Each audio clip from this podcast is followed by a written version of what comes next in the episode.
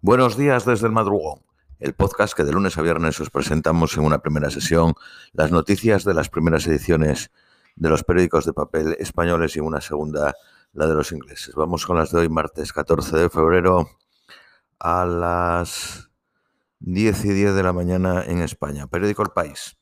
La OTAN alerta que Ucrania gasta munición más rápido de lo que los aliados pueden reemplazarla.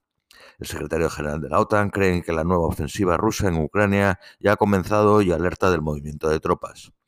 Rusia amenaza con no prorrogar los acuerdos de exportación de grano faltando más de un mes para su caducidad. Las exportaciones rusas de gas cayeron un 25% en 2022, según el Kremlin. Berlusconi agita la coalición italiana al atacar de nuevo a Zelensky y defender a Putin. Biden crea un equipo para estudiar los riesgos para la seguridad de los objetos volantes. México donará 6 millones de dólares a Siria para la reconstrucción tras el terremoto. Un camión atropella al menos a ocho peatones en Brooklyn. Meloni se impone ante sus socios de la derecha en las elecciones regionales de Lazio y Lombardía. La abstención alcanza una cifra récord del 60%.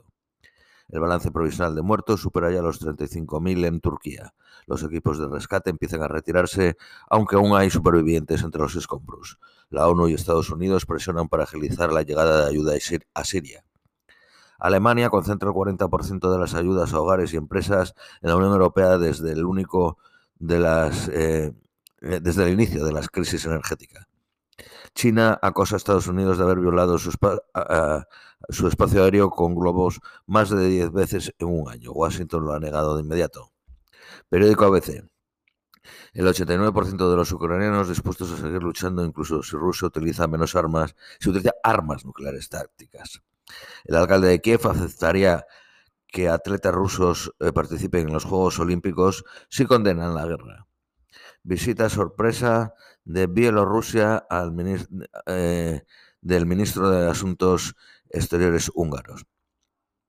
Rusia construye un sistema de, de, tuberías de agua de 200 kilómetros hasta el Bombas. Estados Unidos pide a sus ciudadanos que abandonen Rusia inmediatamente ante posibles detenciones arbitrarias. El banco Credit Suisse congela activos rusos por valor de 19.000 millones de dólares. Documentos de la policía suiza desclasificados prueban que el patriarca ortodoxo trabajó para la inteligencia rusa en la Guerra Fría. Moldavia denuncia un plan ruso para derribar el gobierno proeuropeo. La Iglesia portuguesa estima que al menos 4.815 menores sufrieron abusos. Turquía cuenta con normas antisísmicas desde 1999, pero no se han cumplido. Periódico Economista. Bruselas descarta la recesión en la Unión Europea y eleva el avance del PIB español al 1.4. Orange encenderá la conexión 5G para el próximo lunes. Periódico Cinco Días. Telefónica y UGT acuerdan una subida salarial del 7.6% en Movistar. Inditex, Mercadona y el Corte Inglés entre las 120 mayores firmas familiares del mundo. Periódico La Razón. Pekín y Teherán refuerzan su alianza antioccidental. El presidente iraní viaja en una visita a China en un intento de sortear las sanciones. El régimen iraní asegura que Pekín también está entre los países que han comprado sus drones suicidas. Periódico La Vanguardia.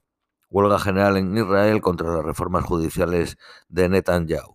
100.000 manifestantes rodean la sede de la eh, NET del Parlamento en Jerusalén.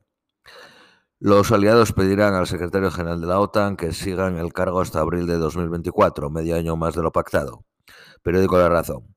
El Partido Popular votará a favor de transmitir, de tramitar la reforma de la ley del solo sí es sí. Periódico El País. El Tribunal Supremo mantiene la inhabilitación hasta 2031 de Junqueras pese a la reforma del gobierno. Fracasa la reunión entre Madrid y los médicos de familia tras la manifestación ayer. El gobierno de Ayuso no acepta cambiar el proyecto para reducir la carga de trabajo de los sanitarios.